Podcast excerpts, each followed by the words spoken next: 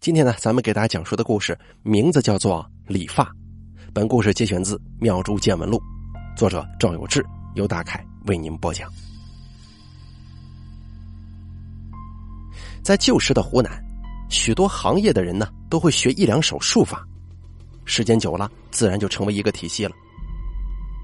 最著名的要数沿湘江、浏阳河、捞刀河、洞庭湖流域放排的排工。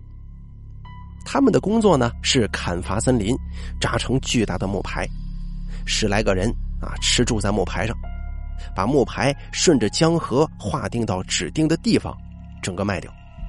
队伍呢再从陆路回到出发地，继续扎下一个木牌。由于排工常年跟码头上的恶霸打交道，打群架什么的那是家常便饭，排工的工作又充满了危险。因此，有许多排工找法师学术法，用于自保。新中国成立之后，这一行业逐渐消失，最后一批排工们成为了新中国航运公司的员工。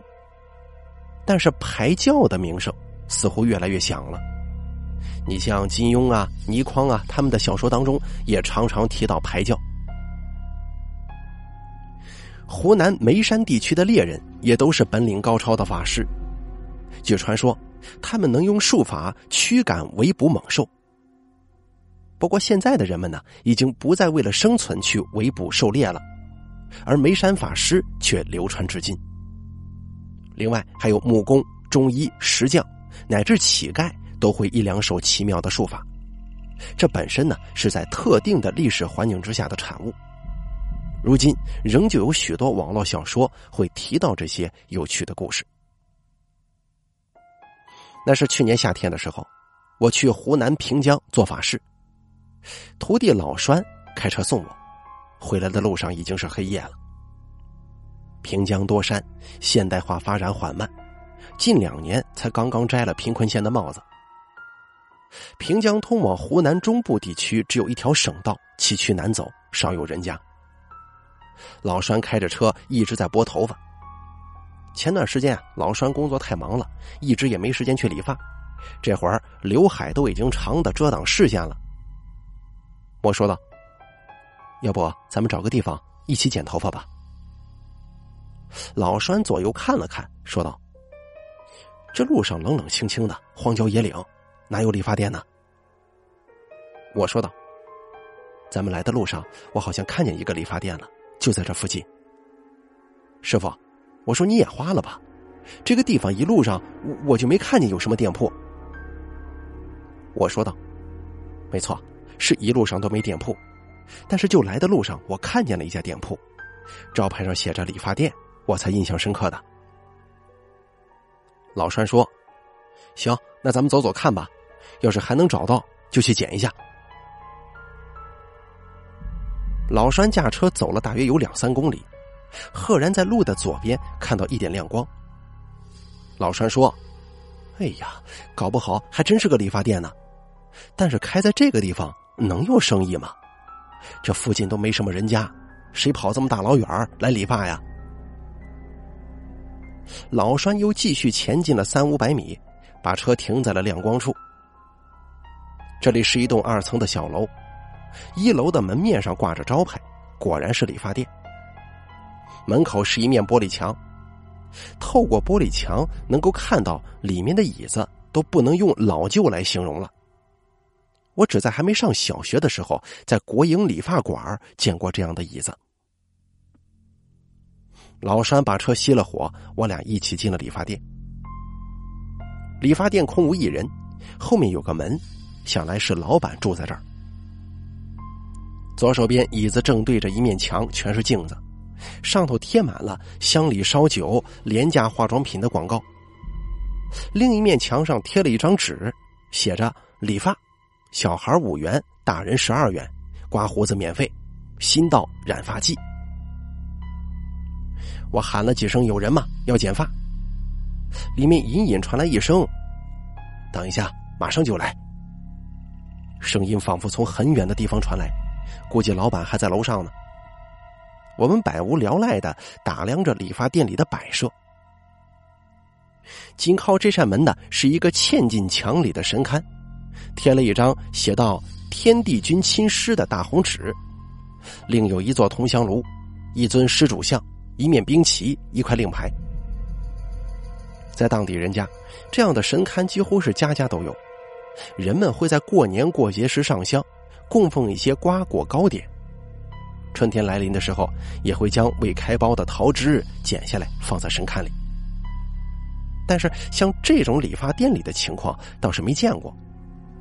虽然施主像、兵旗、令牌，这都是非常常见的物件，寻常人家呢可不会置办这些。施工像多是民间传统雕匠做的，通常为一个穿了道袍的道人形象，一手执令牌，一手端水碗。许多民间法师供奉施主像，其实是在供奉自己过世的师傅或者祖师。寻常人家中，即使有供神，一般也是不会供施主像的。而这个兵旗和令牌更不用多说了，都是民间法师做法事的时候所使用的法器。我不禁对店主充满了好奇心：莫非剃头这个行当的师傅也会学术法吗？这还当真有点不可思议呢。正琢磨着，门吱的一声开了。一个约莫四十多岁的矮胖老哥，一边用毛巾擦脸，一边走进了前厅。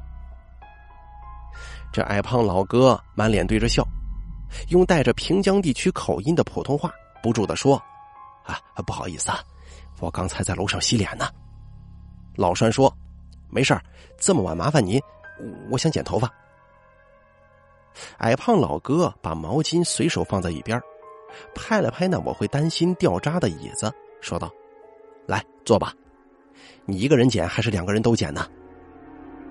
我对老栓说：“你先吧。”老栓又对那个理发师说：“我们俩都剪。”说着，老栓颇为小心的坐在了椅子上，矮胖老哥娴熟的给老栓围上了围裙，拿起一个浇花用的水雾喷壶给老栓头发上喷水，我还当真吃了一惊。这位老哥用的理发方式，我也真的是十多年没见过了。我忍不住问道：“哎，师傅，你是跟以前的国营理发店的老师傅学的理发吗？”矮胖老哥笑眯眯的说：“是啊，我这是老手艺了。我年轻的时候去武汉学的，那时候全是国营理发店。”矮胖老哥有些不善言辞，说完这句话之后就没再说了。店里安静下来。只有电推子的嗡嗡声正在响彻。我沉吟了一会儿，问道：“老板，您学过道士吗？”矮胖老哥愣住了，扭过头来说：“你怎么知道？”我指了指墙上的神龛，说道：“这个上面的法器只有道士法师才会用啊。”矮胖老哥恍然笑着说：“啊，是啊。”学过的，我又问道：“那你怎么不做这行啊？在这里开理发店，生意应该很冷清吧？”矮胖老哥的笑容像是凝固了一般。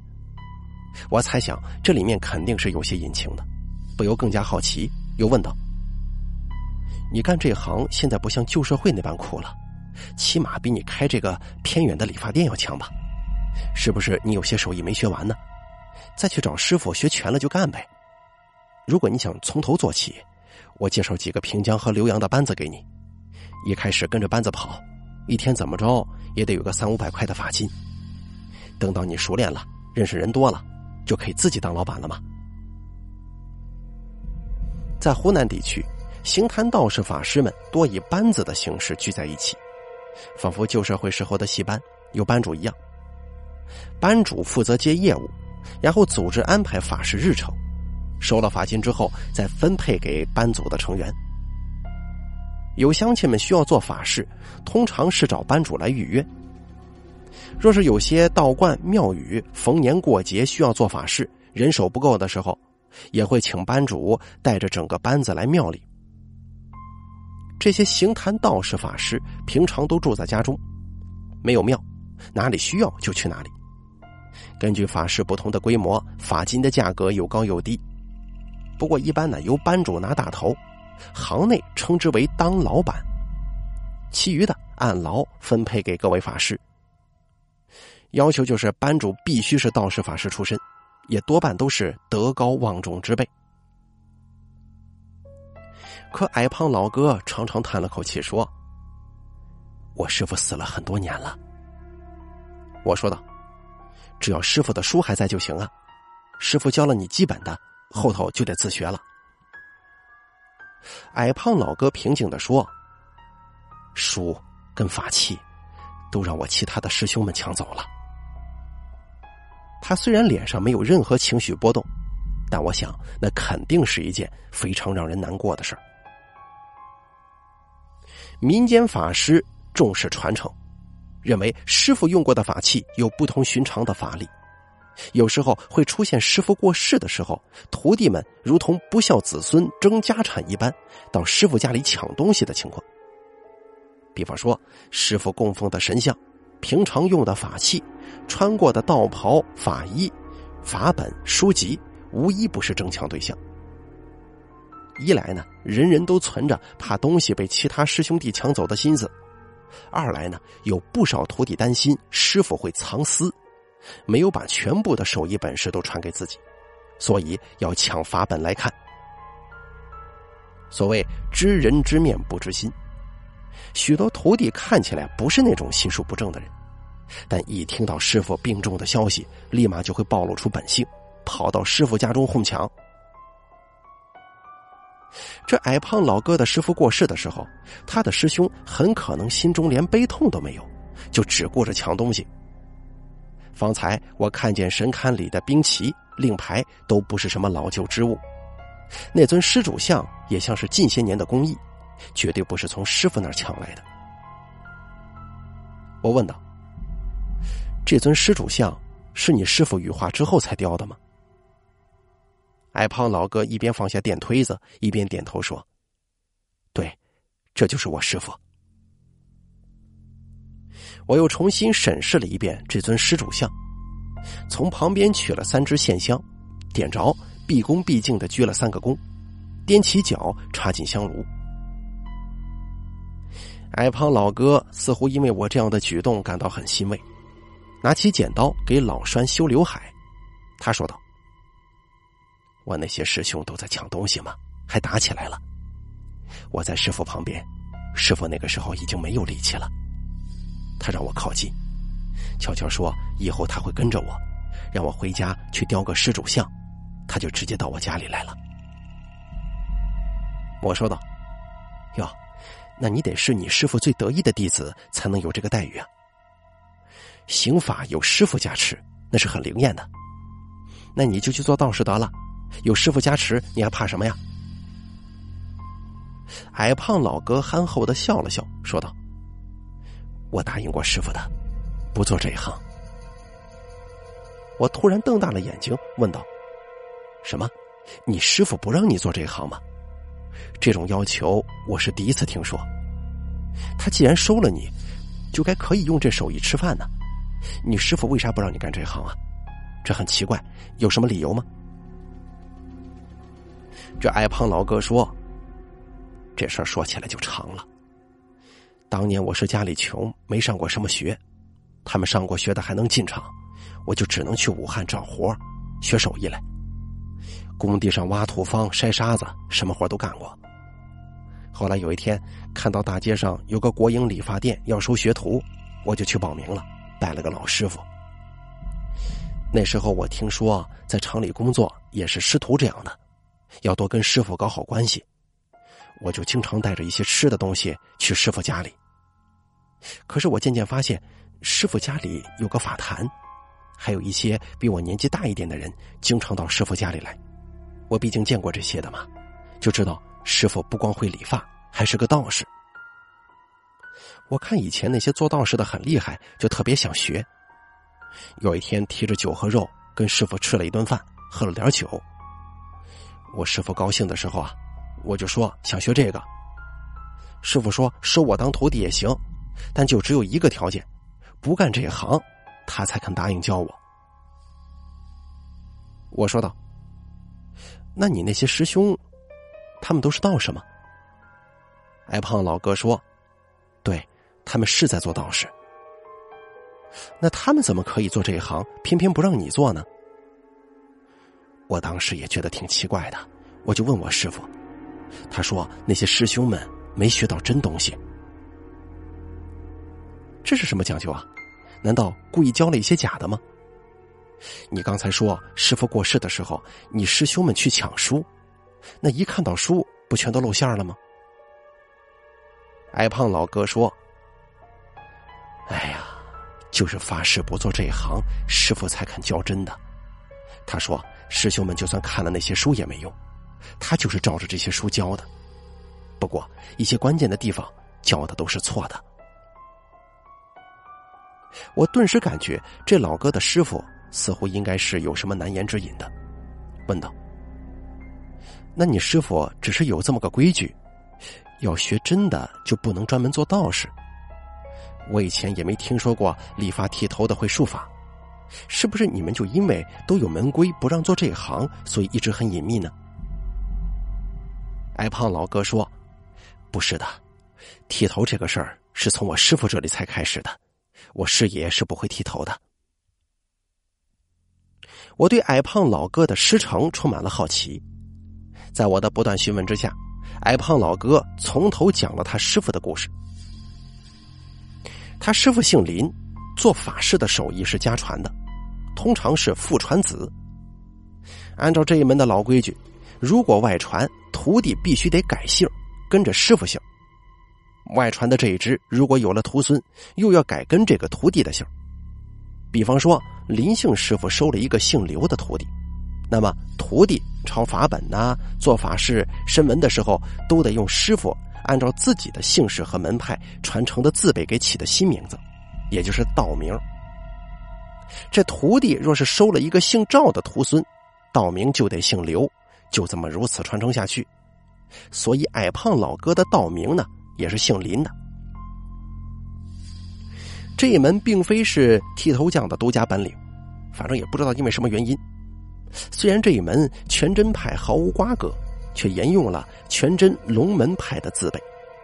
全真龙门派的字辈表是一首诗：“道德通玄境，真常守太清，一阳来复本，合教永元明，治理宗诚信。”崇高四法星，世事容为貌，熹微眼自凝，维修正仁义，超生云慧灯，大庙中皇贵，圣体全用功，虚空乾坤秀，金木性相逢，山海龙虎交，连开献宝心，行满丹书照，月盈祥光生，万古续仙号，三界都是亲。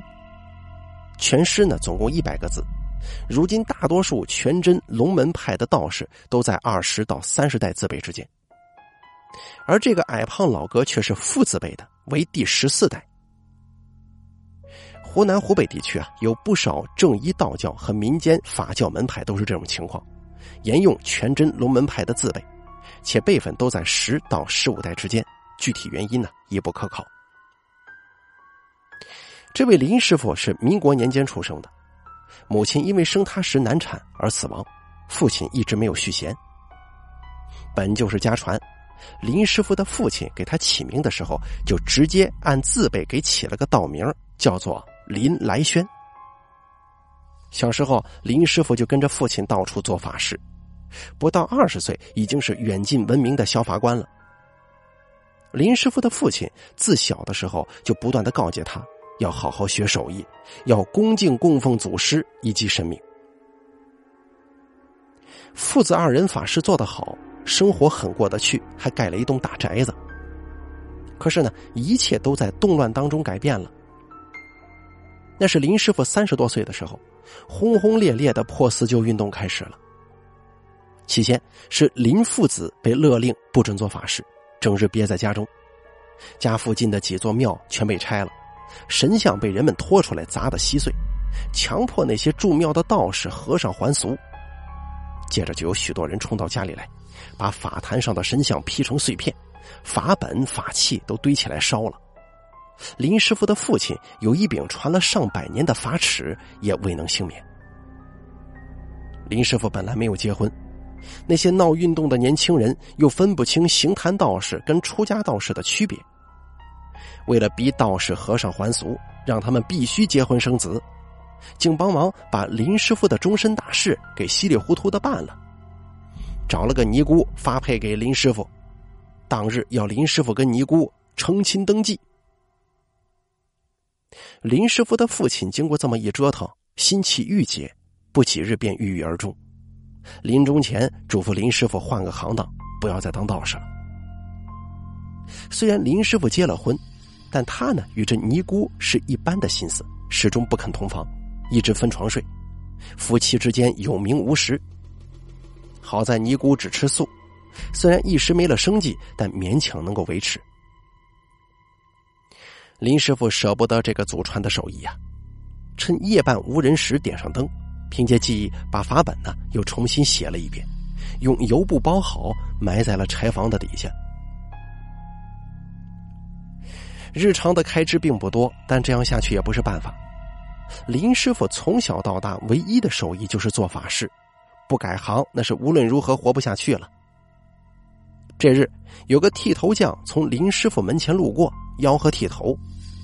林师傅没做多想，就直接出门去跟着剃头匠说要学徒。那个时候啊，连电话都没有，林师傅怕跟丢了，这一出门就是半年。每日跟着剃头匠走街串巷，帮忙烧开水、磨剪刀，一边学剃头，晚上跟剃头师傅住在家里伺候人家起居，啊，半年时间呢就学成了手艺。林师傅毅然决然离开了家，去省城武汉闯荡。事后有朋友捎来口信那些留在家里的道友们都被发了个老婆，还时常被拉去街上游街批斗。十年浩劫期间，林师傅进了国营理发店，他始终没有透露自己原来的身份，没做过一场法事，啊，竟也攒下了一些钱，在武汉安了家。只是尼姑已经不知去向了。直到后来改革开放，政策放宽，武汉的长春观被国务院列为全国重点道教公观，啊，林师傅这才松了口气儿，回老屋把那些书给挖了出来，带回武汉。但一直呢也不敢再供奉祖师神明，仍旧低调的做理发师。有些年轻人从老家到武汉来求林师傅收为徒弟，林师傅被曾经的事儿留下了很大的心理阴影，一直也没答应。再后来，有人托了情面大的中间人来求，林师傅不得推卸，只好收了徒，请人重做了法器，雕了神像，在家里立起了法坛。这一下子就挡不住其他要拜师的人了，只是林师傅给他们教了一些假的。偶尔有人请林师傅做法事，林师傅从来没答应过，坚持靠理发为生。林师傅一直担心将来还有运动在禁止法事，再把道士拉出去游街批斗，所以收矮胖老哥为徒的时候，就让他发誓坚决不准再干这行了。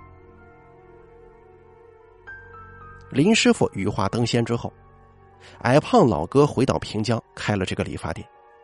偶尔有些乡亲们喊他做法事，他也答应，只是从来不去跟其他人搭班子，跟道协呀、跟附近的庙宇几乎从无交流。矮胖老哥说，师傅临终之前还嘱咐他，有空去长沙开福寺找一位老尼姑，带一些瓜果糕点探望一下。矮胖老哥没找到这位老尼姑，只好向僧人打听。寺里的僧人说，老尼姑前几年就死了，她没有家人，是寺里的香客凑钱办的后事。我知道矮胖老哥是个极为老实的人，发了誓，那定然是要遵守的，不然林师傅也不会倾囊相授。我尊重他的意思，也不便强拉他干这个老本行了。只是他这一脉就此断绝，难免有些遗憾呢。好了，李发的故事咱们就说到这里了，感谢大家的收听。本故事节选自《妙著见闻录》，作者赵有志，由大凯为您播讲。